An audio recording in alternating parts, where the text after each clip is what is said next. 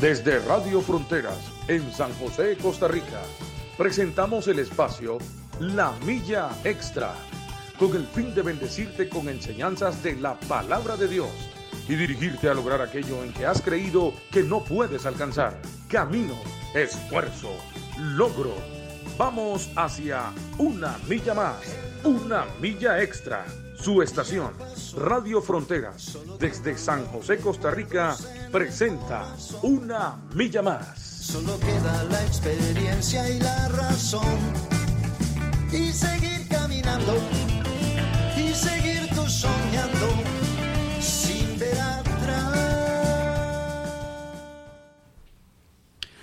Muy buenos días tengan todos hermanos y amigos que nos escuchan. Esta es Radio Fronteras desde San José, Costa Rica. Les saluda Jerry Obando. Es una bendición poder estar con ustedes esta mañana. Hoy que estamos miércoles 8 de febrero de este año 2023, damos gracias al Señor por un día más. Dios ha sido bueno y fiel, ha cumplido sus promesas de estar con nosotros todos los días hasta el fin del mundo. Así ha sido Él, de bueno y de maravilloso. Espero que haya tenido una bonita noche, que haya podido descansar bien. Y bueno, este es su programa La Milla Extra. Hoy vamos a estar compartiendo la palabra del Señor, el consejo de la palabra del Señor como, como todos los días de lunes a viernes. Este programa se transmite en vivo de 7 a 8 de la mañana, eh, siempre con diferentes temas.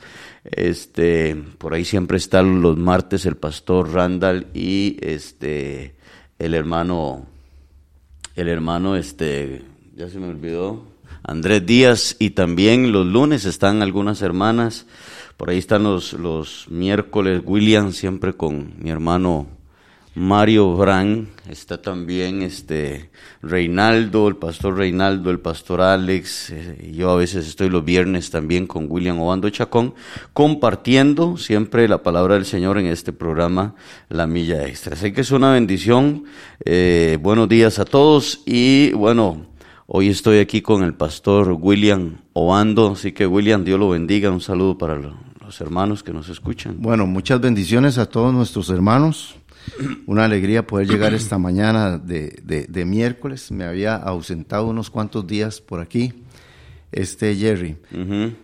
Con el hermano Mario. Mario no puede estar hoy, entonces lo invité para que compartiera conmigo y para que compartiera con todos los hermanos la, la palabra del Señor, ¿verdad? Y poder, como dice alguna hermana por ahí, tener un desayuno esta mañana, ¿verdad? Un desayuno espiritual, un desayuno bien... Eh, pues bien nutrido, como dice Pablo a Timoteo, que prediquemos la palabra del Señor, que sea que esa palabra sea eh, que nos nutre a todos nosotros.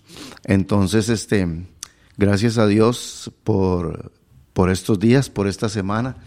Que Jerry, yo no sé, pero cada vez veo que las cosas pasan más rápido. Ya imagínense que hoy estamos, ¿qué? Ocho. Ocho. Ya hoy estamos 8 de febrero, ¿verdad? Sí, sí. Estamos 8 de febrero. ¿Y qué hace que estábamos este, en Navidad? Claro. ¿verdad? Eh, eh, comiendo tamales. Comiendo tamales, jalando este, las cositas para la casa, los estrenos y todo eso. Y, y todo el mundo en los toros y el afán y todo eso. Y ya pasó. Ya. Y mire, ya vamos por febrero. Sí. ¿Mm? Si dicen que febrero le dice a enero que aprenda. ¿Por qué? Eh, porque enero dura mucho tiempo. Ya, 31 ya, días. 31. o sea que febrero, febrero es muy vaguillo. ¿20 qué? ¿29 va a tener? Este? 29. ¿Va a tener este año? Sí. Sí, sí, sí. Este, sí. Bueno. pero sí se va, 28, William. 28. 28 días, pero sí se va, vamos muy rápido, ¿verdad? El tiempo, Sí. como, como dice la palabra del Señor, ¿verdad? Que el tiempo se ha ido acortando. Y bueno, cuando nos demos cuenta, si el Señor lo permite, otra vez ahorita estamos comiendo tamal, ¿verdad? Otra vez. Otra vez. Y otro año. Y otro año. Ujú, Y Ah, empezando de nuevo otro año. va, de nuevo. ¿Se acuerda cuando entramos al 2000? Que decían al 2000, eh, ¿cómo era que decía la frase? Eh, al 2000 llegarás, Al, pero... al, mil lleg- eh, al mil llegarás, pero del dos mil no pasarás. Era, esa era la profecía que decían antes los viejitos. Sí.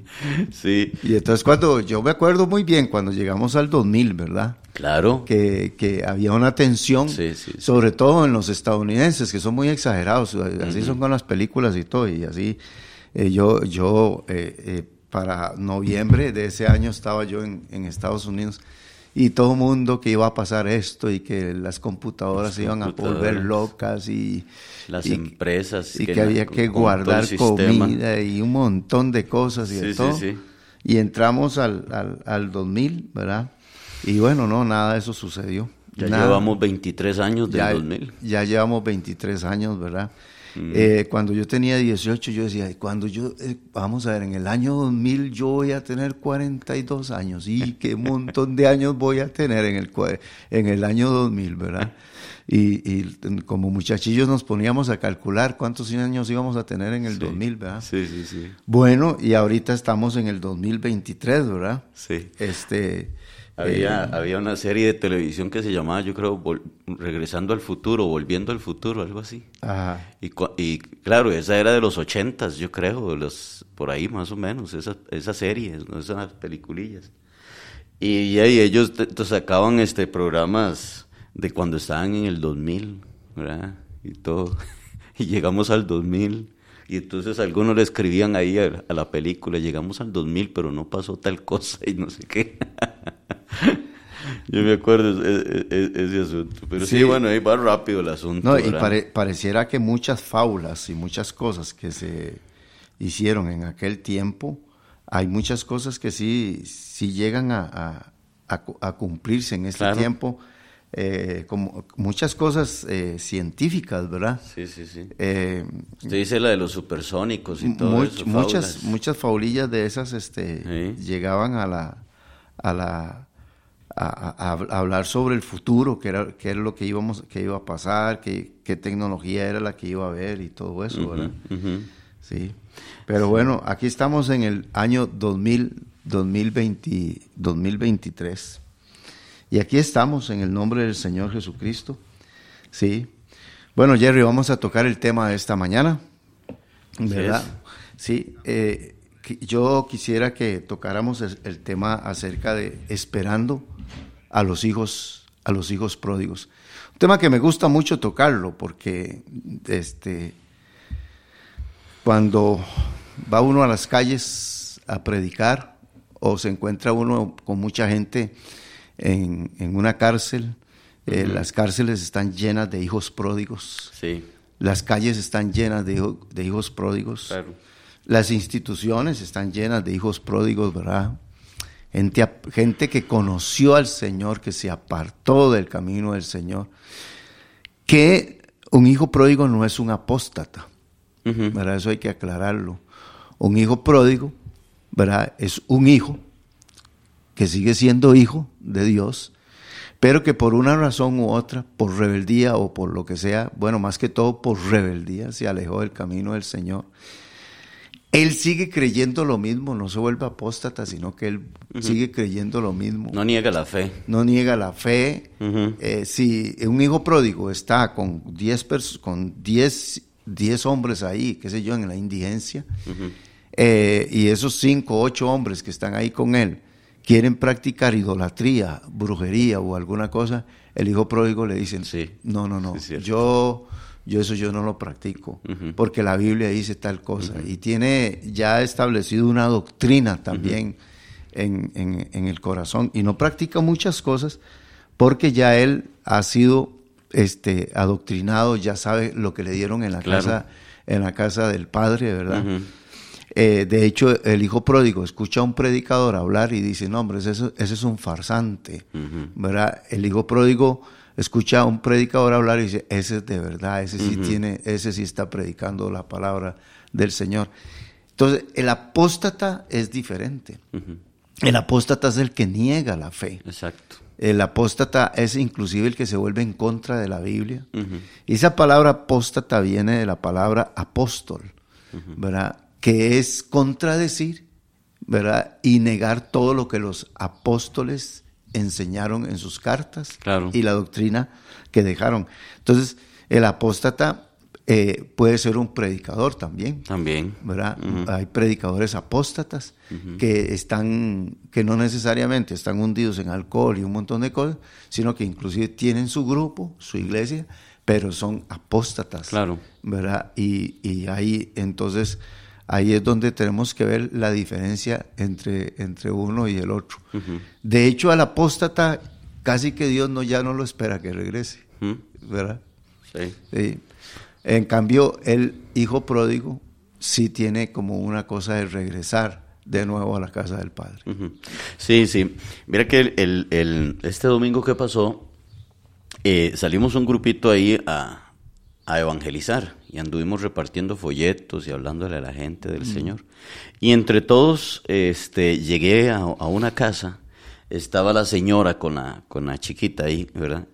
Y de repente salió un muchacho, era una señora joven, y de repente salió un muchacho joven ahí, sin camisa y todo. Y yo estoy hablando con ella del Señor y él le dice a ella, le dice, lo que estábamos hablando anoche le dice él a ella, pero él sigue caminando en la casa y se va, al rato regresa.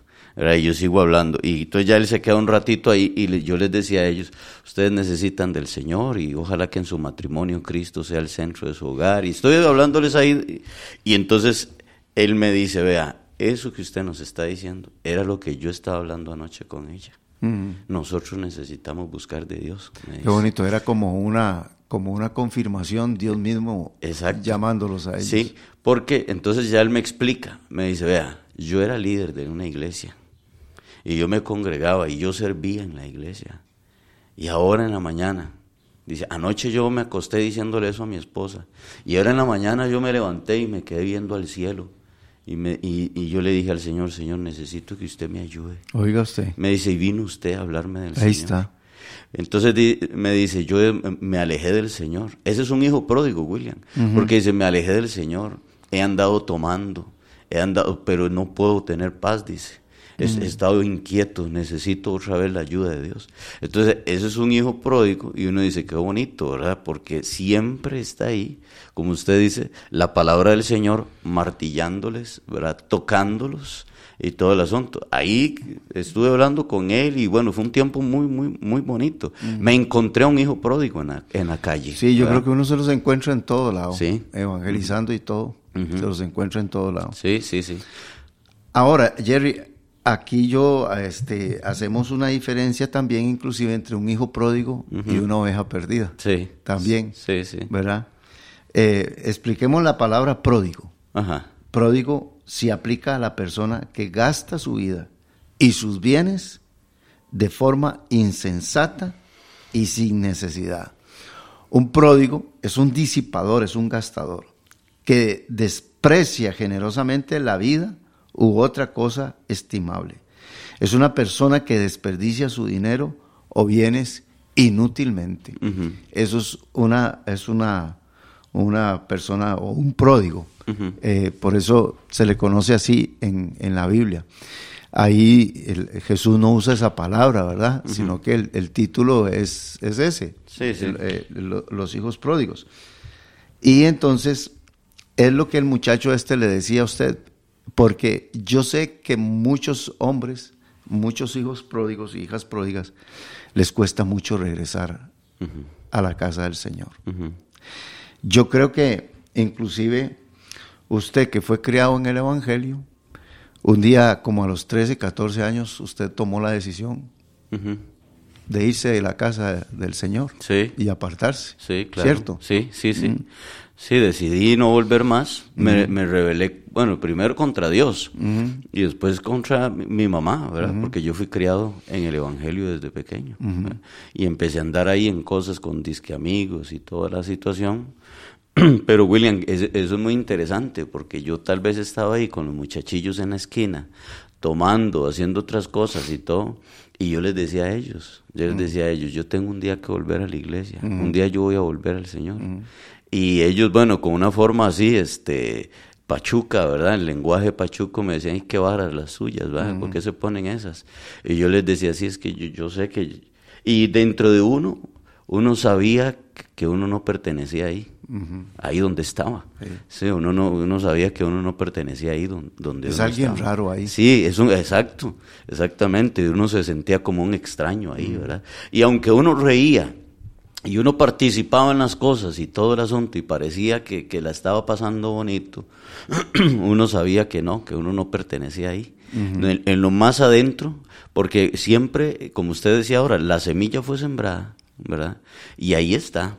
Y tarde que temprano llegará a dar fruto. Y yo anduve alejado del Señor como unos 10 o 15 años, ¿verdad? Hasta que de ahí un día de, decido regresar al Señor. Un día digo yo, no, yo, yo, yo tengo que volver, tengo que volver al Señor, ¿verdad? Cuando me vi ahí como el hijo pródigo, ¿verdad? en medio de los cerdos y, y, y deseando la, las algarrobas o la comida de los cerdos y todo eso. Pero sí, siempre, William, está esa, esa palabra que, que fue sembrada en, en, el corazón. Siempre, siempre. Es que esa, esa palabra es poderosa, ¿verdad? Claro. Es una palabra poderosa que queda este, metida en el corazón uh -huh. de, del niño, uh -huh. en el corazón sí. de, de, ese niño que se crió en una iglesia y le enseñaron claro. el temor de Dios. Y, y, y, le digo por qué es diferente, porque a mí muchos me han dicho que no se peca en paz. Ajá, sí, sí, sí. Que, que, no se peca con, con, gozo ni con tranquilidad. No, no, no, no. Digamos que, que, que, un hijo pródigo está en, en, en, una, qué sé yo, en una discoteca o en algún lado, una hija pródigo está en, en algún lugar y todo eso y está bebiendo, algo así, y un pronto a otro se acuerda de un versículo o, o, algún acontecimiento, sí. o que Cristo va a venir y no claro. se va a ir, y ella se está emborrachando o él se está emborrachando, qué sé yo, ¿verdad? En adulterio, estoy en adulterio, estoy en fornicación, y, o sea, no se peca. No se peca tranquilo por el poder que tiene la palabra sí. del Señor. Sí. Yo escuché, yo escuché a, a, un, a una persona, no recuerdo si era una mujer o un, un, un hombre, pero que había sido criado en el Evangelio. La mamá siempre lo llevó desde pequeño a, a la iglesia y lo había criado en el Evangelio, la mamá. Y en esas, esas etapas de la juventud, ¿verdad? Y e, e, ella o él, no recuerdo que, se aleja del Señor y todo. Y dice que siempre que él salía de la casa, la mamá le decía, recuerde que los ojos de Dios están sobre usted y que Dios a usted lo está viendo. Uh -huh. Dice que no podía irse en paz, uh -huh. porque andaba eh, pecando, andaba en cosas y las palabras que la mamá le decía, que los ojos de Dios y que Dios lo está viendo en ese momento. Y tú dice que dice, nunca pude estar en paz, uh -huh. no pude. Más, más cuando son las palabras de la mamá. Por claro. eso yo le digo a las madres, eh, confronten a sus hijos, háblenle de, aunque sí, se enojen y sí. digan lo que sea, ¿verdad? Sí, sí, sí Digan lo claro, que sea. Uh -huh. claro. Este, eh, Jerry, para los hijos pródigos les cuesta mucho regresar, uh -huh. regresar al camino del Señor. Y bueno, ya vimos que hay mucha gente que inclusive tuvieron experiencias con Dios en la iglesia, claro. fueron líderes, uh -huh. de, fueron de todos, de todo ahí. Quizá fueron hasta un retiro, algo muy lindo, sí. experiencias muy bonitas con el Señor. Sí, yo anoche hablaba con un muchacho, justamente él regresó al camino del Señor el 31 de, de diciembre, en el culto del 31 por la noche, y dice que para él fue una experiencia muy bonita, que esa noche él decidió mejor reconciliarse con el Señor. ¿Verdad? Después de atravesar tantos, eh, tantas situaciones malas y difíciles que, que, que atravesó, ¿verdad? Uh -huh. Pero como este, eh, tenemos las cárceles y las calles llenas, ¿verdad? Sí. De, de, hijos pródigos. Uh -huh. Ahora, este, veamos aquí, Jerry, eh, varias razones por las cuales este, Cuesta tanto regresar. Los padres de familia y la gente que estamos esperando que los hijos pródigos regresen, uh -huh. no debemos de tener la esperanza. Este, y nos vamos a basar en esa parábola de, de Lucas capítulo 15. Uh -huh. Ok, número uno. Cuando un hijo de Dios toma la decisión de irse, Dios no se opone. No. ¿Verdad? Uh -huh. No se opone. No, no. Pues él respeta el libre albedrío. Claro. ¿Verdad? Cuando el hijo pródigo se fue, lo hizo por rebeldía. Uh -huh. Su padre nunca lo fue a buscar. Eso es interesante, ¿verdad? Claro. Como el padre de familia oía lo que el muchacho andaba uh -huh. diciendo, a, haciendo. Pero el padre nunca lo fue a buscar ni le impidió, ¿verdad? No. De, de que se fuera. Dice, este, cuando el hijo pródigo se fue, lo hizo por rebeldía. Él le dijo a su padre, Padre, dame la parte de los bienes que me corresponde. Y el padre les repartió los bienes a los dos, Sí. al hijo mayor y al hijo menor, les dio los bienes, se los repartió. En el caso de la oveja perdida, por eso hay una diferencia. En el caso de la oveja perdida, este, el pastor sí la buscó. Sí. Vea que hay una diferencia. Fue por ella. Fue por ella. Pues se encontraba extraviada. No porque ella quisiera, no porque la oveja quisiera, sino por circunstancias ajenas a sus capacidades. Vea, hay ovejas que se pierden comiendo pasto y comiendo pasto y un pronto otros se encuentran en un lugar ¿verdad? que ellas no están extraviadas. Cuando Sí. se dieron cuenta están perdidas. Y el Señor lo dice, por ejemplo, el Señor lo dice, dice, ¿qué hombre de vosotros, teniendo 100 ovejas, si pierde una de ellas, no deja las 99 en el desierto y va tras la que se perdió hasta encontrarla? Usted tiene que analizar la persona si es una oveja perdida o es un hijo pródigo. Claro. Hay una diferencia entre Sí. los dos. Sí, sí. Y eso es muy bonito porque, bueno, encontramos a Dios dejándolo, bueno, en este caso porque el Padre representa a Dios, ¿verdad? Así es. Y vemos a este padre del hijo pródigo, lo vemos dejándolo, tomando su decisión. Él no se pone a tratar de convencerlo de que no se vaya. Él no se trata de, no trata de, de esto, sino que él le dice, bueno, tome, aquí está lo suyo y le dice al otro hijo, y aquí está también lo suyo, ¿verdad? Y puede irse. Ahora, eso no significa que al padre no le dolió. Al padre le dolió la decisión, Claro. la decisión de su hijo, ¿verdad? Es- ese es un dolor. Pero bueno, ¿qué es, ¿qué es lo que pasa acá, William? Que también este, este padre lo que dice, voy a dejar que mi hijo vaya y experimente para que valore, valore lo que tiene en casa, Sí. ¿verdad? Para que valore lo que tiene en casa, para que valore el padre que tiene y le dice, bueno, pues va- vaya, váyase. Eh, Porque nada bien, nada bien le va al hijo pródigo, William. A No. ni- a ningún hijo pródigo le va bien. No, no, no, no, a ninguno le va a ir bien. Nada bien le va, nada bien. En sus fiestas, sus drogas, sus cosas y, su- y todo eso. Pero llega un punto, llega un punto del vacío, ¿verdad? Llega un punto de, del, del, vamos a ver, de un desespero, ¿verdad? De una desesperación. ¿Y qué hago yo aquí? Y todo el asunto. Y, esa es, y, es- y- y es por eso que el padre eh, no le pone trabas, no le dice nada. Sí, muy dolido él. ¿verdad? Ahí, ahí también, Jerry, yo veo la seguridad de un padre. Sí, también. Veo la seguridad y la convicción en el corazón de ese padre, donde entra en una competencia en el mundo que le ofrece el amor al hijo y el amor que le ofrece el padre al hijo. El padre tiene una convicción de que él ha hecho lo correcto Exacto. de que él ha creado a su hijo correctamente. Y el padre tiene una convicción que dice, él no va a encontrar en el mundo Lo que yo le he dado. Exacto. Esa es la seguridad que, debe, que debemos de tener todo padre de familia y esa es la seguridad que, y la confianza que debemos de tener, ¿verdad? No que no hayamos cometido también errores porque lo llevamos al plano ya de familia, como padres de familia. Pero la pregunta es, muchos hijos encuentran en el mundo lo que no encontraron en sus padres Claro. lo que no encontraron en su hogar, Sí. en su familia. Y ellos dicen, yo estoy mejor aquí que con mi papá y con mi mamá. Sí, sí. Aquí, William, yo creo de que es muy importante porque muchos padres cristianos tienen hijos o tenemos hijos pródigos, ¿verdad? Entonces, lo más importante aquí es eso que usted está diciendo. Hay una competencia, Claro. por así decirlo. Hay una competencia entre el amor que el mundo les da y el amor que el padre les da. Ahora, no hay que confundir al amor con alcahuetería.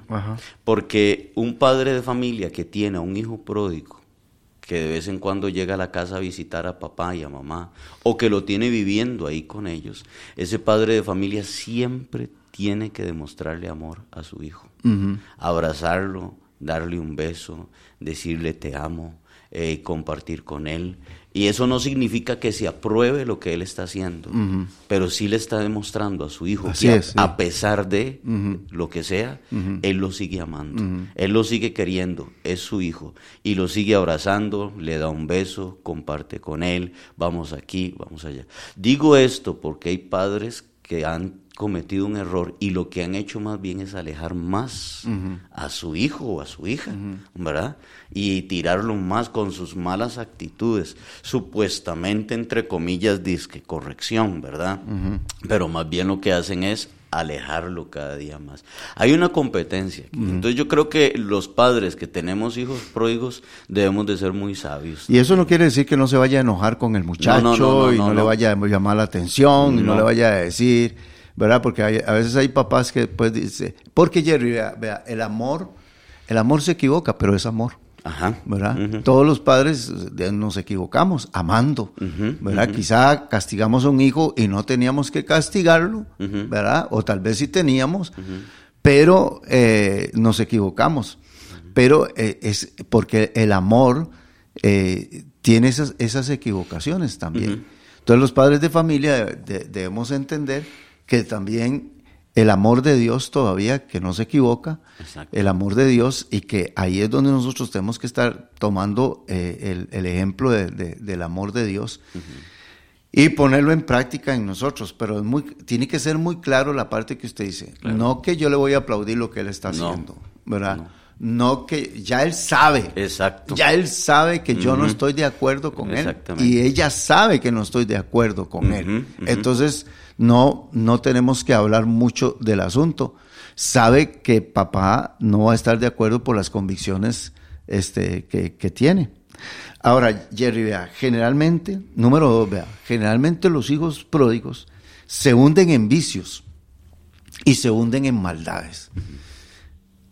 Dice la Biblia que el hijo pródigo se fue lejos a una provincia apartada y allí desperdició sus bienes viviendo perdidamente así. Y bueno, hay otra, otra frase que dice, pero cuando vino su hermano, cuando él regresa, le, recuerda que él ha gastado sus bienes con rameras también. ¿verdad? Ahora, la oveja perdida permanece quieta en un estado de pasividad. No se congrega, está dolida o resentida, ya sea con la iglesia, con los hermanos o con Dios. Note lo que dice, y la encuentra la pone sobre sus hombros y gozoso regresa a casa. Hay un montón de ovejas este, perdidas que se quedaron en casa, que no se metieron en vicios, que no se hundieron, que no están en borrachera ni nada. Están resentidos con la iglesia, están dolidos con un hermano o, que el pastor la maltrató, la dejó herida y se quedó en casa y se decepcionó por alguna cosa de, la iglesia. Sí, por ahí leen la Biblia, por ahí se ponen a orar a veces y cositas así, ¿verdad? Pero no se congregan, no, no, no, no se reúnen con, con, el, rebaño. De hecho, la oveja, la oveja perdida es tan susceptible que en una visita de un pastor, ella puede decir, sí, está bien, yo, yo, voy, a, yo voy a regresar. Inclusive al pastor le, le da la gana, como este, de agarrarla, ponerla en sus hombros y llevarla de nuevo al rey. Claro. El hijo pródigo no. No. El hijo pródigo inclusive hasta se, se convierte a veces y dice, no, a mí no me hable de eso y no sé qué, ¿verdad? Pero en el corazón. Eh, y el hijo pródigo cae en un estado de rebeldía tremenda, ¿verdad? Claro, claro que sí. Sí, sí, y, y pareciera, o sea, que él no quiere nada. Y es verdad, en el momento él no quiere nada.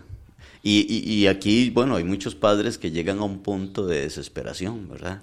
Ya mi hijo o mi hija, y quién sabe ahora. Pero no, no, o sea, un día llegará el trato de Dios, ¿cierto? En la vida de ellos. Eh, un día llegará. ¿Cuándo será? Hoy, mañana, pero, pero si ellos toman una actitud así, toman una actitud de, rebeldía y mm. todo. Pero qué bonita esa comparación, porque la oveja es totalmente muy, muy diferente. Muy diferente. Muy distinta. Sí, y entonces yo conozco muchas ovejitas que ahí están en casa ahí. Qué sé yo, Jerry, inclusive con tanta falsa enseñanza, lamentablemente, el legalismo, por ejemplo, hiere mucho a las ovejas sí, también. Sí la desilusión de muchos de una iglesia donde fueron estafados o un pastor que los engañó, etcétera, todo este montón de cosas. Pero yo sí sé una cosa, que las ovejas son del Señor y tarde que temprano, Sí, amén, así es. ah, tarde que temprano, lo que Él compró con su sangre, nadie, Claro. nadie No. se lo va a quitar. No, nadie. Nadie lo va a alejar No, no. porque le pertenece, Exacto. le pertenece ya a- a- al Señor. Claro, claro. Entonces hay muchas ovejas que están así, dolidas, resentidas, amargadas en sus casas. Bueno, ¿verdad? William, nosotros como pastores muchas veces recibimos casos así hasta en las iglesias. Montones, Al de menos a- anoche me reuní con una pareja que tiene, ayer fue el cuarto martes que llegó a la iglesia. Mm. Jóvenes están. Y entonces hablé con ellos ayer. ¿Y cuál es el, el- el asunto? Tenían 13 años. Él 13 años y ella 10 años de ir a la misma iglesia. Los dos servidores y todo. Entonces vienen decepcionados, desilusionados Claro. de, de- de casos, de situaciones que se dan en la iglesia donde ellos iban y todo.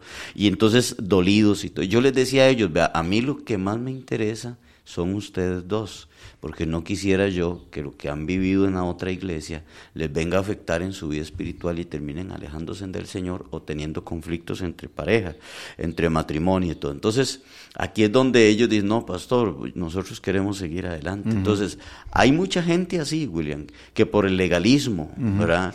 Que por, este, ¿cómo se llama? Acepciones de personas que se dan dentro de las iglesias de parte de los pastores o liderazgos y cosas, muchas cosas que se dan, que salen resentidos, dolidos y, y tantas cosas, ¿verdad?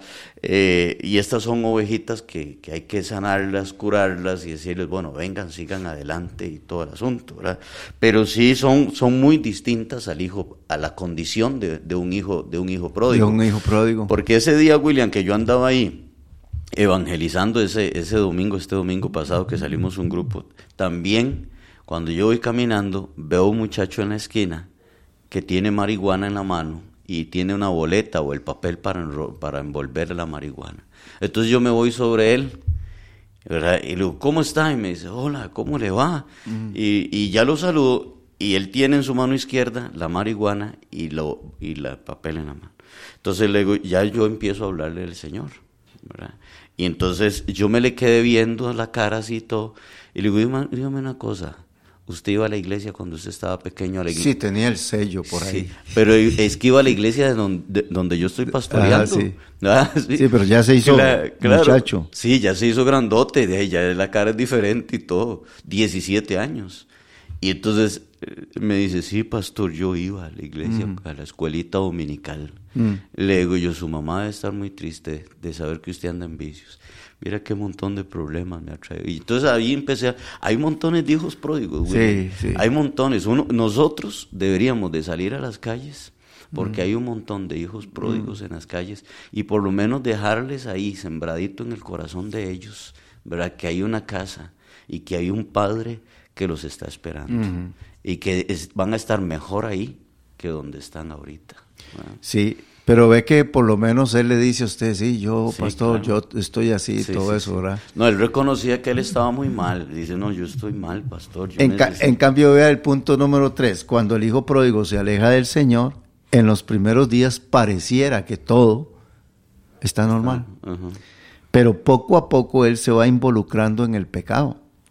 Empieza a malgastar su vida y hasta que no llegue a sentir que le hace falta algo, que tiene hambre, que tiene un vacío, no va a regresar, Jerry. Claro. No va a No, regresar. no. ¿sí? Sí. Él seguirá hundiéndose en el pecado porque está en un estado de rebeldía. Dice, cuando todo lo hubo malgastado, vino una gran hambre en aquella provincia y comenzó a faltarle.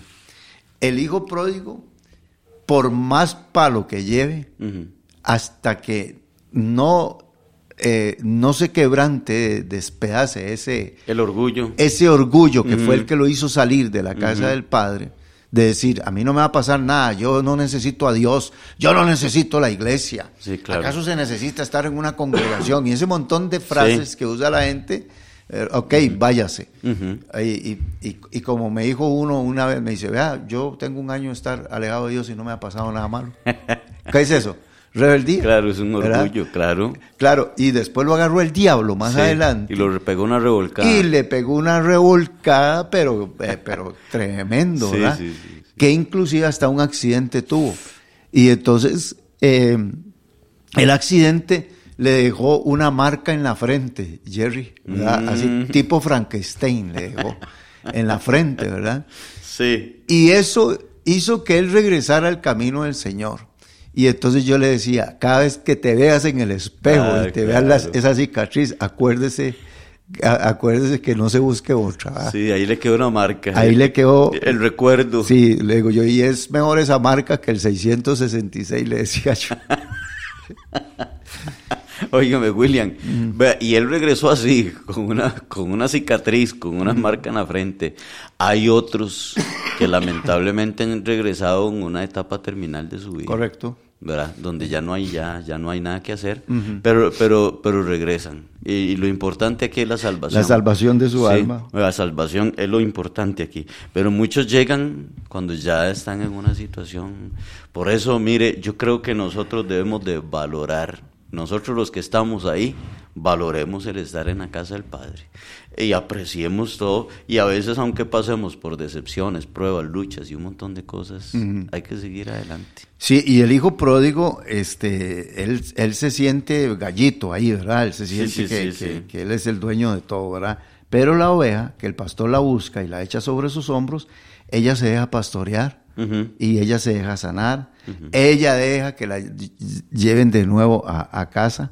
Como dice eh, en la parábola, Jesús dice, gozaos conmigo porque he encontrado mi oveja que se había, que se había perdido. perdido. Entonces, Jerry, ya hemos visto que la oveja es más dócil para hacerla regresar al redil, pero el hijo pródigo le es muy difícil. Sí. Él tiene que regresar solo. Solo. Solo y, y, y llevando palo, ¿verdad? Muchas veces. El orgullo lo gobierna. Sí, claro. La vergüenza de regresar. Eh, el qué dirá el Padre Celestial, mis amigos, mis familiares, ¿verdad? Entonces, vamos a, a- a- a dar una lista de decisiones que debe tomar un hijo pródigo. eh, y, y enseñarle esto a muchos familiares que tenemos hijos pródigos. Jerry, porque en esto también hay padres pródigos. Sí, también. Y hay abuelos pródigos, como me dijo una muchacha, me dice, mi abuelo es mi abuelo, mi abuelo pródigo, ¿verdad? decía ella, sí, porque hay hijos que están esperando a sus padres en la Sí, iglesia que regresen también, Sí. y hay nietos que están esperando diciendo, hey, papá me crió aquí en la iglesia y se fue, y están esperando que, que- que regrese, de todo hay, Claro, de, claro. de todo hay, Sí, sí, Hay de todo, sí. Y este y ahí es donde, bueno, en medio de, de- de- de ese quebranto es donde ellos van, van a dar el brazo a torcer y van a reconocer la importancia. William, el orgullo es terrible en un hijo pródigo. ¿verdad? Sí. El orgullo, la prepotencia y todo eso. Y es que cuando inician, cuando van saliendo y, y van tomando y van viendo las cosas del mundo, hasta muchos dicen de lo que me estaba perdiendo metido ahí en la iglesia. Ajá. ¿Verdad?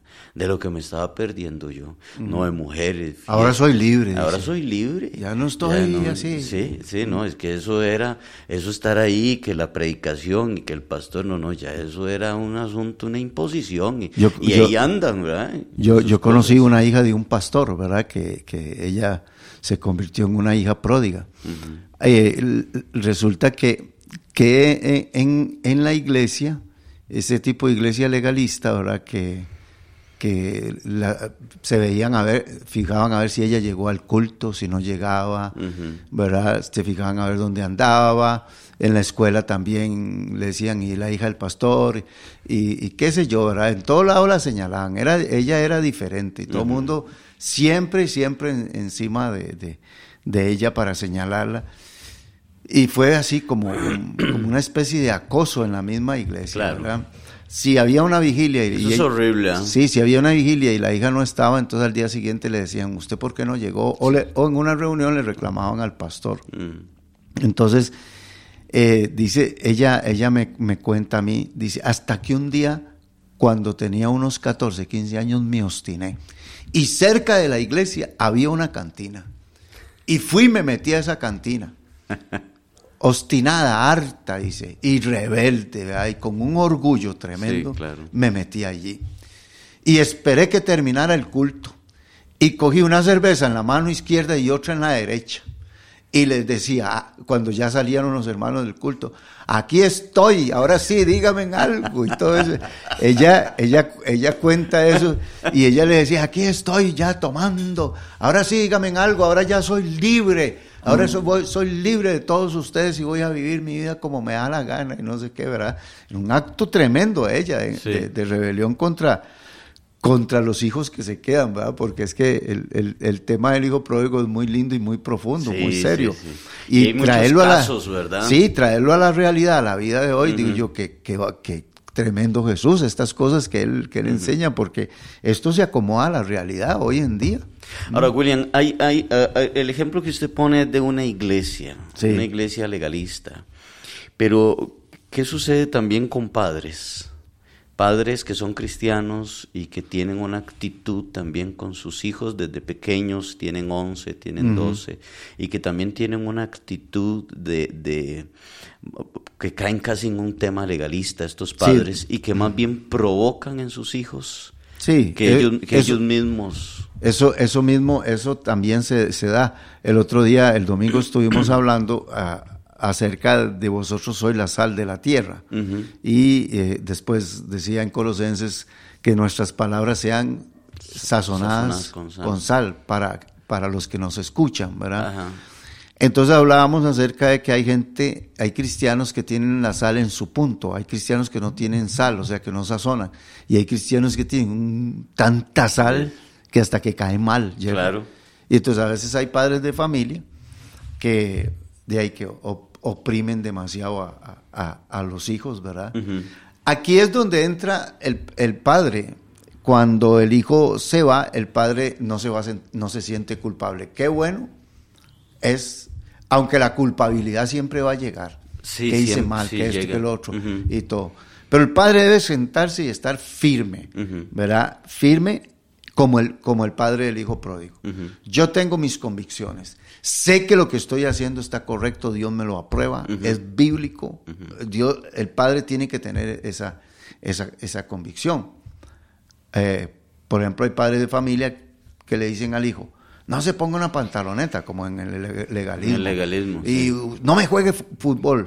no, no, no vea esa serie de televisión. No, no, no, no, y por todos lados así. Entonces a veces el padre de familia dice, llega un momento en que el hijo, el hijo se va y por tonteras, no por la ley de Dios, no por la palabra de Dios. Ajá, exactamente. Porque no hay un respaldo bíblico, ¿verdad? Y entonces ahí más bien se cae un extremismo de padre.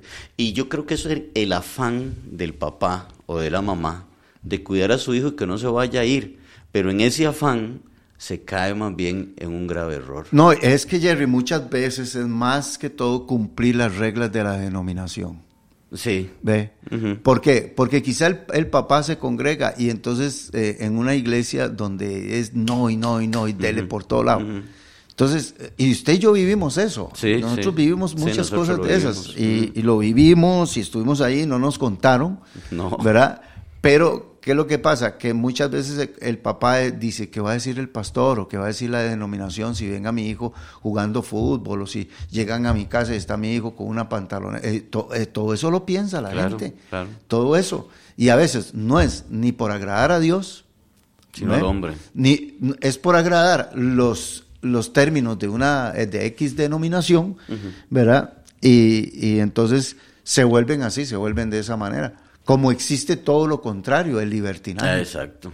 El libertinaje. Entonces, donde usted no da cuenta de nada, donde usted hace lo que le da la gana y va a la iglesia. Sí, tiene que haber un balance. Tiene que haber un balance, tiene que haber un punto donde este, usted por lo menos, el hombre diga, bueno, yo por lo menos estuve sosteniendo a mi hijo con buena palabra, le dije, le señalé el camino, pero él tomó la decisión y ahí es donde el padre de familia tiene que estar seguro Sí, William, hay que estar muy seguro de que el hijo está en las manos de Dios. ¿De acuerdo? Y porque cuando, si, porque si no, cae uno en una posición de Dios y quiere ser uno Dios, ¿verdad? Y ahí más bien echa a perder toda la cosa, ¿cierto? Y echa a perder todo. Echa a perderlo todo. Y aquí es, y, es que a nosotros los padres de familia nos, nos cuesta tomar esa decisión de decir, bueno, Señor, lo dejo en sus manos, de que vaya a ver qué va a hacer y, todo. Yo conozco, digamos, un padre de familia que tenía, eh, eh, estaba en una iglesia y entonces eh, el hijo tocaba la batería desde niño, estaba en la iglesia feliz, él estaba en la música y todo. Y de un pronto a otro el hijo entra al, al, al, colegio, ¿verdad? Y en el colegio empiezan a hacer competencias de carreras. Jerry y el hijo se vuelve buenísimo, buenísimo corriendo, pero tiene que usar pantaloneta. Mm. Y llega el hijo, inclusive quedaba en segundo lugar en competencias de mil metros, eh, en competencias de cien metros, y, mm. y en, así, y hasta que llegó un momento en que este, el, hijo lo estaba, lo estaba pidiendo la, comisión de deportes y de todo. ¿Cuál fue el problema? Que el hijo tenía que entrenar con pantaloneta, correr con pantaloneta y así. Y servirle a Dios. Y ya usted sabe en qué paró. lo quitaron. Lo quitaron. En la iglesia. Sí. Sí, lo quitaron en la iglesia y, y, es, y este es el problema, William, del legalismo, ¿verdad? Este es un, este es un problema que hay donde más bien en lugar de acercar al muchacho hacia... Aquí yo, yo digo, ¿verdad? el problema que tiene el legalismo ante todas estas situaciones, porque en lugar de haber acercado más o haber apoyado al muchacho, ¿Cuántos muchachos? Y hay que entender aquí el tema también de la juventud, de las, de las cosas y el legalismo, cómo, cómo ha estropeado, cómo ha llegado a lanzar a muchas personas hacia el mundo más bien. En lugar de acercarlos, más bien los aleja. Y son cosas que, que, no son ni bíblicas, ¿verdad? Son cosas que no tienen ni ningún respaldo bíblico, ni nada así por el estilo. Porque bien el muchacho podría haber seguido sirviendo en la iglesia y bien podría haber andado en, su deporte y, y cómo se llama y en todo esto. ¿Acaso ¿Acaso eso es pecado, verdad? Sí, y ya por eso entonces lo quitaron. Sí, claro. Y yo digo, yo, me, yo como pastor más bien me hubiera aprovechado para que él en competencias, como hacen muchos jugadores de fútbol, representen a Jesucristo y ganen muchas personas para el Señor. Pero las reglas del concilio, ¿ve? Son, están por encima. Y uno dice, ¿de dónde agarrarán? ¿Cuál texto bíblico agarrarán para decir el concilio? ¿Cuál texto bíblico lo respaldará para decir eso? No, es una idea, es una idea, son ideas este, de, de, bueno, era, hombres. Era lo que hacían los fariseos, ¿verdad? Los fariseos ponían leyes de hombres y también tomaban la ley de Dios, ¿verdad? Entonces tomaban leyes de hombres y, y, las leyes de Dios. Imagínense que los fariseos llegaron al punto de que un día sábado nadie podía andar ni una aguja en la bolsa, porque ella andaba cargando algo. Entonces ya eso eran leyes de hombres. Eh, y, esto ha provocado muchos hijos pródigos. eso, el, el, legalismo este, ha provocado mucho eso. Eh, y además, eh, Jerry, la, la, este, la apostasía, ¿verdad? Pastores que han decepcionado también, también. A, la, a la gente. claro, a veces, Jerry, a veces los hijos pródigos ponen muchas excusas también. Eh, acusan a mi papá, acusan también a la iglesia. Ellos necesitan justificar la condición. El por qué se van. El por qué se van también. O sea, existen las dos cosas, no podemos quedarnos de un solo lado. No, no. ¿Verdad? Eh, ellos siempre, ¿para qué voy a ir yo ahí? No se acuerda aquella vez que me regañó la maestra en la escuela dominical y que no sé qué. ¿Y para qué voy a ir? El pastor le está tirando a uno y todo eso. Y, ellos necesitan bueno, yo lo que le dije, yo lo que le dije a mi mamá es que yo iba a empezar a ir a otra iglesia. Ajá. Sí, que ya no me gustaba ahí. Entonces yo le dije, no, yo la verdad. Entonces mi mamá no estaba de acuerdo, y pero era una excusa que yo tenía, ya, ya estaba en el corazón de irme, de no volver.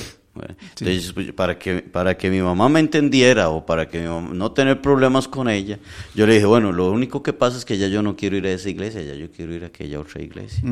Entonces, bueno, pero sigan el Señor, y, pero ya era una mentira, porque ya era una excusa mía, porque ya yo hace mucho quería andar en el mundo y las cosas ahí. Eh, eh, esa parte es muy importante porque a veces usan de trampolín otras iglesias. Ajá, Eh, Hay gente que Bueno, salió yo, de, yo lo hice. ¿eh? Sí, hay gente que salió de la iglesia donde estaba por un problemita que tuvo, se fue para otra, pero ese fue el lugar donde se fue a morir. Ajá. Ve, y entonces ya dice, no, ahora estoy yendo a tal lado. Y usted, usted le dice, ¿y cada cuánto va? Y dice, bueno, cada 15 días, después va cada 22, luego va cada mes, luego ya no vuelve. Y al tiempo se convierte en un hijo Un pródigo. hijo pródigo. Tremendo como la astucia del diablo, ¿verdad? Claro, Sí. claro, claro. Jerry, en estos minutitos veamos algunas, algunos puntos con respecto a qué debe de reconocer un hijo pródigo. Número uno, un hijo pródigo tiene que reconocer que está mal. Claro.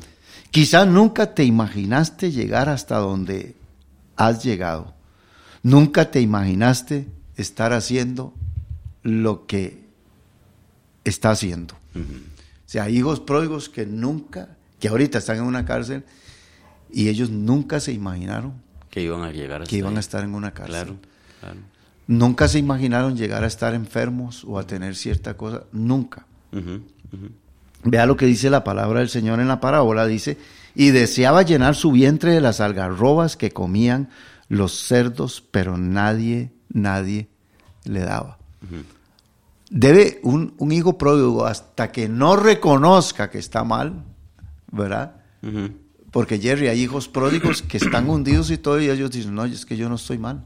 Sí. Yo no, y ahí están, llevando eh, una vida tremenda y no reconocen. Es que el orgullo Sí, es lo que más los, los, los gobierna. claro. ¿sí? Claro. Usted sabe, habiendo yo estado aquí y después regresarme a la iglesia, no, eso es un cambio demasiado. ¿Qué van a decir los amigos? ¿Qué van a decir las amigas? Que soy un cobarde. Después de estar en la discoteca todos los viernes hasta amanecer sábado, ¿cómo voy a hacer? Y se llenan de un montón de, de- de llega el diablo a meterles un montón de ideas, ¿verdad? En sus pensamientos y que los hace rehusar a, a- a regresar de Sí. nuevo a la casa. Un hijo pródigo debe caer en razón y entender que cuando estaba en la casa de Dios todo era mejor. Claro. Comparar la vida que lleva ahora y la que tiene cuando estaba en la casa del Señor, cuando estaba con Cristo. Un hijo pródigo debe analizar qué ha perdido y qué más puede perder. ¿Sí? Dice, dice, la parábola dice, y volviendo en sí dijo, ¿cuántos jornaleros en casa de mi padre tienen abundancia de pan y yo aquí perezco de hambre? Hay una, esta frase, volviendo en sí. Sí. ¿Ve, Jerry? Volviendo en sí. Claro. Sí, El hijo- recapacitó. El hijo pródigo este, está caminando en, por decirlo así, en otro código, ¿verdad? Sí. y tiene que volver en sí, volver eh, a decir, pero ¿qué estoy haciendo? Claro, claro. Tiene que llegar un momento así. Ahora, yo creo, Jerry, que esta frase, volviendo en sí, es la que provoca la oración de los padres, Sí. de, la, de la madre, Sí. de, de esto, a la edad que sea, pero ese toque de que un muchacho de un pronto a otro vuelva en sí, diga, pero ¿qué estoy haciendo? ¿Hasta dónde voy? ¿A dónde voy a llegar? Claro. Esa frase me parece a mí que es provocada Por por la la, oración. de la iglesia y sobre todo por la oración de los hermanos, del papá, de la mamá, Sí. eh, porque él, él está ahí con los cerdos y, y- y está recapacitando, está volviendo en sí. La droga, el alcohol y un montón de cosas, la fiesta, el tener mucho dinero, no, no lo, nunca lo deja de recapacitar. Sí. Jerry, a veces hay hijos que hasta que no huelan a estiércol, hasta que no estén comiendo estiércol, hasta que no estén hediondos y todo eso, no van a volver en sí. Y los que, lo que los hace volver en sí, a veces son los cerdos, a veces es la hediondez, a veces es el, el verse en esa situación. Porque vea, mientras ellos se vean en un salón y tengan plata y paguen, inviten al otro, inviten acá, Ellos son los Ah, reyes sí. de la fiesta. Ah, sí, claro. Qué bien claro. que está todo esto. Y hay un engaño de ahí, ¿verdad? Hay un engaño del diablo donde ellos creen que tienen el control de todas las cosas, ¿verdad? Tengo dinero, tengo fiesta, tengo amigos, voy aquí, y regreso y hago esto y tengo un buen trabajo y hago lo otro y aquí. Y ellos se sienten muy, muy bien hasta que un día, por la misericordia de Dios. El Señor les corta las alitas, por así decirlo, y se vienen de pique y se llevan un golpe tremendo, bien duro, y eso, ¿verdad? Los hace recapacitar. Yo por eso le digo a muchos padres de familia, por más que usted vea a su hija, a su hijo en una condición así, y usted sabe que su hijo es un rebelde, ¿verdad? Yo he visto hijos pródigos llegar a patearle la la- la- el portón a la casa, a, las- a- a la mamá, y, y- y ver la mamá tener que echarle la policía. Jerry, son, son, son situaciones muy de mucho dolor, ¿verdad? Claro, claro. De mucho dolor para los padres de familia y todo. Y, y- y yo, yo le digo a la gente, y le digo, vea, ahí es donde entra la fe. La fe y la perseverancia. Y, y hay muchos padres de familia que tienen vergüenza y dicen, qué vergüenza, porque sus hijos pródigos lo avergüenzan. Sí. Y haberlo criado y los comentarios de los vecinos conversos, de los ah, hermanos eh, de la iglesia, comentarios de todo mundo y la deshonra y todo eso. Y el papá atacado por todo lado. Claro. Pero ahí es, está el desafío, el desafío tremendo de la fe. Desafío exacto. tremendo. Sí. Y, y la seguridad del papá de decir, bueno, yo a mi hijo lo crié en el camino del Señor. Porque Jerry, usted sabe que es una victoria para muchos padres de familia. En las iglesias tenemos muchos hijos pródigos que han regresado. Claro, claro. Y qué lindo verlos ahí, ¿verdad? Ah, sí, sí, sí. Sí. Y Sí. oígame, cuando yo, cuando un hijo pródigo regresa, o en el caso mío, cuando yo regresé, yo dije, qué montón de cosas me perdí. Ajá. qué montón de cosas me perdí. O sea, ¿cómo, cómo? Porque uno vuelve a ver para atrás y uno dice, qué montón de cosas en Dios me llegué a perder durante tantos años. Qué torpe, qué tonto fui, ¿verdad? Pero bueno, hay que dejar eso y seguir adelante. Pero si vuelve a ver uno hacia atrás y uno dice, qué montón de cosas, ¿verdad? Y, y eso es lindo, cuando uno ve un hijo pródigo, regresa a casa y habla con uno y dice, ¿sabe qué, pastor? Qué montón de cosas, qué torpe que fui. Y, ahí arrepentidos y, y sirviéndole otra vez al Señor, ¿verdad? Claro. Y sirviéndole al Señor de nuevo y todo Sí. eso. Jerry, otro paso que debemos de, de- de aprender es que el hijo pródigo debe de tomar la decisión de levantarse. Nadie la va a tomar por él, ¿verdad?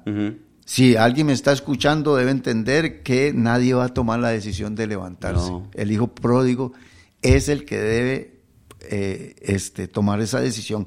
En el caso del hijo pródigo, estando en el chiquero, lo pensó. Lo pensó y luego actuó. Es fácil solo pensar, tener sueños, ilusiones, pero decidirse es lo que cuesta. Ahí es donde cuesta. En la mañana puedes estar lleno de pensamientos muy positivos para regresar al Señor, pero entre más se acerca la hora de la- ese acontecimiento, más difícil se ponen las cosas. Pensamientos vienen, pensamientos van, sentires negativos, voces del diablo, aparecen compromisos como nunca, y aquí es donde la decisión debe ser firme. Me levantaré e iré a la casa de mi padre. Y como dice la Biblia, y levantándose, vino a la casa de su padre. Claro. Cómo él empezó a añorar, ¿verdad, William? Sí. Cómo empezó él a añorar todo. A darle valor. Sí, a- Lo que en la casa de mi padre, yo aquí en la condición que estoy. Y empezó él a comparar este, cómo estaría él en la casa de su padre y cómo está ahorita. Y ahí es donde él empieza a regresar en sí y dice, no, yo me, voy a levantarme, me levantaré. Iré a la casa de mi padre. Cuando él empieza a añorar todo lo que había, Claro. el cariño del papá, no le faltaba, siempre estaba ahí, tenía gozo, tenía paz, estaba tranquilo. Y ahora empieza a verse en la condición en la que él está y empieza él a, vamos a decirlo así, como a, a- autoanalizarse a sí mismo en esa condición y dice, no, yo aquí me levantaré. Iré a la casa, iré a la casa de mi padre, ¿verdad? Iré ahí y le diré, padre, no soy digno de ser llamado tu hijo, hazme como uno de tus jornaleros y todo eso. Sí, es, es el punto número cinco donde Sí. debes reconocer que no eres digno de que te reciban en casa, porque no es digno. No. No, el, el hijo pródigo no es digno de que vuelva a la casa con el desperdicio y con todas las cosas que hizo. Claro. pero que la misericordia y el amor de Dios sobrepasa todo concepto humano. Y es que era vergonzoso para él. Claro. Era vergonzoso. para- Era vergonzoso. Claro. ¿sí? Eh, entonces, Jerry dice que Dios está anhelando que sus hijos vuelvan a Él con un corazón contrito y humillado, el cual Dios no va a despreciar jamás. Vea lo que dice la parábola. Lo vio su padre y fue movido a misericordia y corrió y se echó sobre su cuello y le besó. Le besó. Y él le dijo, ya no soy digno de ser llamado tu hijo, hazme como a uno de tus jornaleros. Esta es una escena de amor tremenda, Sí, claro. de misericordia y bondad Claro. tremenda. ¿Por qué, Jerry? Porque, dígame, ¿quién corrió? Lo vio de lejos el padre. ¿Quién corrió donde quién? Sí, ¿El, el hijo padre. donde el padre o el padre donde el hijo? Sí, el padre. Porque el padre de familia sabía, dice, puede hacer que se me devuelva desde allá. Ajá. Porque los pensamientos, hay gente, como lo decíamos ahora, hay gente que dice, yo quiero regresar a la iglesia, quiero volver. Y a las 4 de la tarde dice, hoy hay culto, voy a ir. Ajá. Pero a las 6 de la tarde lo piensa y algo pasa. Sí. Y entonces, por eso el padre corre donde el hijo, ¿verdad? Se echa sobre su cuello, lo, lo agarra, se lo echa sobre su cuello, lo pone en su, imagínense qué, qué tremendo, hediondo a cerdo, Claro. ¿verdad? Hediondo a cerdo, seguro mechudo, con una ropa toda sucia, así. Lo besó. Lo besó, ¿verdad? Claro. ¿Qué, le, qué decía? Vea, Jerry, cuando el, pap- cuando el hijo se fue, el papá no le dijo nada. No. Y cuando el hijo regresó, el papá no le dijo nada. Tampoco, vea qué cosa más linda. ¿Ah? Sí, no le, no le reclamó el dinero, no le pidió cuentas. ¿Qué hizo? ¿Para dónde se fue? ¿Por qué me hizo esto? No, no, nada. No El- hubo ningún reclamo. El papá no le dijo nada, pero le dijo mucho. Exacto. Con palabras no le dijo nada. Porque no le dijo, hijo, te amo. Hijo, qué dicha que regresaste. Hijo, yo lo estaba esperando. No le dice nada de eso. Pero el beso, el, El abrazo. abrazo. Y todo fue un lenguaje Claro. que de, de llorar y de un montón de, de El cosas. anillo, la ropa, El- sanda- todo. Todo le, le- le decía a él un montón de cosas. A veces yo pues he pensado que eh, nosotros, este, los padres de familia y todos los que tienen hijos pródigos, debemos de tener fe porque vea la fe que tenía este padre. Este padre había engordado el becerro. Y quizá mucha gente le decía, muchos de sus empleados le decían, ¿y, y este becerro por qué lo tenemos aparte? ¿Por qué está aparte este becerrito? Y el papá, vea, dejemos volar, ahí. debemos volar la imaginación, ¿verdad? la creatividad. Sí. El papá decía, este, ese, ese becerro es para cuando mi hijo regrese. ¿verdad? Sí. Y quizá el hermano dice, y ese traje que compró mi papá, que lo tiene en una percha ahí guindando, ¿para qué es papá? Pérez, para cuando su hermano regrese. Y esas sandalias, esos zapatos nuevos, es que su hermano va a regresar. Ese anillo, Jerry, eso es fe. Claro. Ese anillo de oro, ¿por qué lo tiene ahí? Dice, es para el día en que mi hijo regrese. Eso es fe, eso es, eso es actitud de preparar algo y decir, no, es que un día mi hijo va a regresar. Bueno, y se dice que el anillo en aquel entonces se usaba como un símbolo de pertenencia, ¿verdad? Cuando un padre o cuando un muchacho andaba un anillo, le pertenece a, a- a- a su padre y, y le pertenecen todas las cosas que tiene su padre. ¿verdad? Y el papá ahí llegó y se lo puso. Sí. Pero qué bonito esto, porque esa era la fe. De, de- Es que ahí es donde- Era una fe increíble. Esa es la fe que, debe, que debe- debemos de tener todos los padres de familia con los hijos. Claro. ¿verdad? Y, y eso lo mueve a él. No, no, allá él. Él sabrá qué hace. Sí. Ya él está grandote, yo lo creo a él así. Entonces, no, hable bien. Es que eso es lo que yo digo. Confiese, un día, un día, va- un día va a regresar, no sé cómo, no sé cómo, no sé a quién va a usar Dios. Yo sé sí. que Dios está usando a alguien en algún lugar. Sé que está usando sueños, sentires, personas. Eso es lo que nosotros Claro, debemos de, de- claro. de tener fe y creer. Es lo que habla Hebreos, ¿verdad? De aquellos hombres de la fe que saludaban las cosas desde lejos. Tremendo ¿verdad? ese. sí. Sí, que las saludaban desde lejos, las veían desde lejos y todo eso. Es lo mismo, ¿verdad? Es ver a nuestros hijos regresar al Señor desde lejos con una convicción y una fe que aunque pareciera que cada vez se ponen más rebeldes o que pareciera que cada vez no quieren nada con Dios, ahí está esa fe y esa convicción de un padre que dice, o de una madre que dice, aunque esté así, yo sé que un día va a regresar. Mire, Jerry, eh, no hay tiempo más oscuro que cuando se acerca el amanecer. Es correcto. Y muchos padres de familia dicen, ve a mi hija, cómo va, ve a mi hijo, cómo está. Y, y está en una oscuridad tremenda y a veces la oscuridad es la que trae de un pronto a otro el amanecer. Sí, Sí. sí. Ahora, Jerry, hay una parte aquí eh, para los hijos pródigos, no lleve los cerdos a la casa del padre, déjelos en el chiquero. Déjelos ahí. Los cerdos y las algarrobas representan la inmundicia, las malas costumbres que se le pegaron al alejarse de Dios. Corte con todo tipo de pecados, de Sí, sí, sí, amistades, lugares que te puedan hacer volver otra vez, ¿verdad? Eh, corte con todo eso. Dice que ese muchacho estaba comiendo las algarrobas. ¿Verdad? ¿Cu- ¿Cuántos están comiendo eh, en este momento, verdad? Un día estos vi un muchacho juntar una chinga de cigarro, ¿verdad? Y, y cuando yo lo vi, eh, empezó a, a doblarla y a acomodarla, Jerry, para poder encender esa chinga de cigarro y fumársela, ¿verdad? Digo, y él ni sabe en los labios de quién estuvo esa, esa chinga de cigarro, ve hasta el extremo que llega, que ya no tiene dinero ni para comprarse un cigarro, sino que anda juntando pedacitos de cigarro en la calle, hasta dónde llega. Bueno, yo, yo en la iglesia tengo a Fabián, ¿verdad? Que Fabián estuvo 22 años en la droga. Sí. Y, and- bueno, los que lo conocen y todo. Pero él me dice a mí en la iglesia, pastor, yo necesito, hay cosas que yo necesito entender. Y le digo yo, pero ¿qué cosas, Fabián? Me dice, yo necesito entender cómo yo estoy aquí, dice. ¿Cómo estoy yo aquí? Me Sí, sí, decía sí, es una maravilla de milagro lo Y, que Dios ha y le digo yo a Fabián, eso usted nunca lo va a entender, porque eso es una obra de Dios.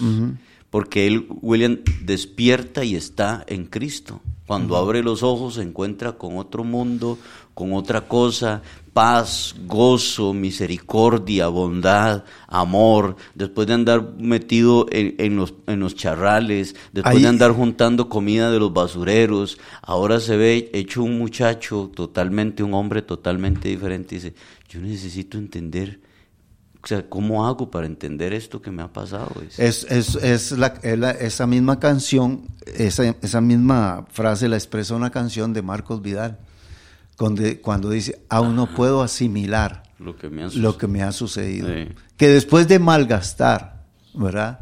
Eh, después de malgastar todo, dice, el milagro más precioso que me ha sucedido. Sí, dice, he despertado en el redil, No sé cómo. no sé cómo. No sé cómo. sí. Dice, he despertado, estoy en el redil, ¿cómo fue? ¿Qué pasó? ¿Qué hago sí? ¿qué sucedió? ¿Qué pasó? ¿Cómo, cómo llegué aquí? Sí, sí. Ese, ese es el amor de, de Dios. Sí, claro. Bueno, Jerry, para ir terminando, a todo hijo pródigo tiene que creer firmemente en el amor y el perdón de Dios. Debe perdonarse, debe perdonarse. Quizá hay gente que no lo va a perdonar. Sí, pero eso es muy importante. Debe perdonarse él y, ok, y tiene razón aquella persona, le voy a dar tiempo. Mi hermano, mi hermana menor, les dice esto. El hijo pródigo tiene que entender que el amor y el perdón de Dios, pero sobre todo perdonarse a sí mismo. Claro, claro. ¿Verdad? Para Dios, usted estaba muerto, pero si regresas has revivido, estaba perdido y deshallado. Recuerda que Dios tiene siempre lo mejor para usted. No importa cuándo hayas de- desperdiciado la vida de un hijo pródigo, lo que a Dios le interesa es que regrese, regrese a casa. Dios te pondrá un vestido nuevo y la ropa sucia quedará en el pasado. Claro. Dios hará una fiesta en tu honor, los ángeles los celebrarán y tú podrás disfrutar de nuevo en la casa del Padre. Así es. Es lo que Dios dice, sacad el mejor vestido, vestirle, ponerle un anillo en su mano, calzado en sus pies y traigan el becerro gordo, mátenlo, comamos, hagamos fiesta, porque este mi hijo muerto era y ha revivido, se había perdido y es hallado. Y empezaron ese fiestón Claro. ahí en la casa, en la casa del Padre siempre va a haber fiesta. Qué alegría la del Padre. ¿ah?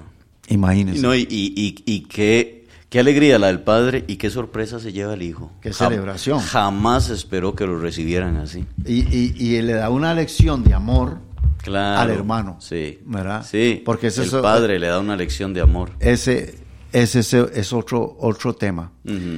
Jerry, un hijo pródigo se fue de la casa y desperdició todo lo que él tenía. Y puso en vergüenza al papá, a la mamá, puso en vergüenza a los hermanos, puso en vergüenza a todos. Pero un día él decidió regresar a la, casa del papá y le escribió una carta al papá. Dice, papá, yo quiero regresar a casa. Este, y yo quiero que si usted me acepta en la casa, ponga un pañuelo blanco en el, en el árbol de mango que está fuera de la casa. ¿verdad? Entonces, eh, y si usted no, si yo no veo el pañuelo blanco en el árbol de mango que está en la casa, lo voy a entender, papá, que usted no me quiere en casa porque yo he hecho mucho años. Se monta en un taxi, ¿verdad? Y se va para la casa. Y entonces él va en la parte de atrás del taxi. Y el taxista va manejando. Y él le dice al taxista cuando se acercan a la casa, le dice, señor taxista, dígame si en, la, si en esa eh, casa, es, si en una casa donde hay un árbol de mango, hay un pañuelo blanco. El taxista, como lleva la, la visión primero, el taxista le dice a él, le dice, no, no hay un pañuelo, dice. Hay miles de pañuelos lindo, ¿eh? en el árbol de mango. Sí. qué, qué, qué, gran lección, ¿verdad? Qué bonito. O sea, más que recibido lo iba, a, tener el papá en la casa. Y si eso lo hace un hombre claro. terrenal, ¿cuánto más? Nuestro Padre Celestial está esperando a todos los hijos pródigos. Por eso debemos de tener fe y debemos tener esperanza con los hijos pródigos. Así es. Amén. Amén. Mis hermanos, terminamos en este tiempo. Eh, la milla extra, esperamos haber sido de mucha edificación para usted y para su familia. Que Dios les bendiga. Ahí tenemos un montón de hermanos conectados, ¿verdad? Sí. Yo creo que nos pasamos un poquillo por ahí. Bueno, dice Alejandra que sigamos. no, y, esto, y estos padres y madres que tienen hijos pródigos, que sigamos confiando en Dios y este, nuestra esperanza está puesta en el Señor. Amén. Que Dios los bendiga, hermanos. Y que tengan un día maravilloso. Amén. Hemos presentado desde Radio Fronteras una milla extra. Hasta el próximo programa y que Dios les bendiga. Una milla extra. Radio Fronteras.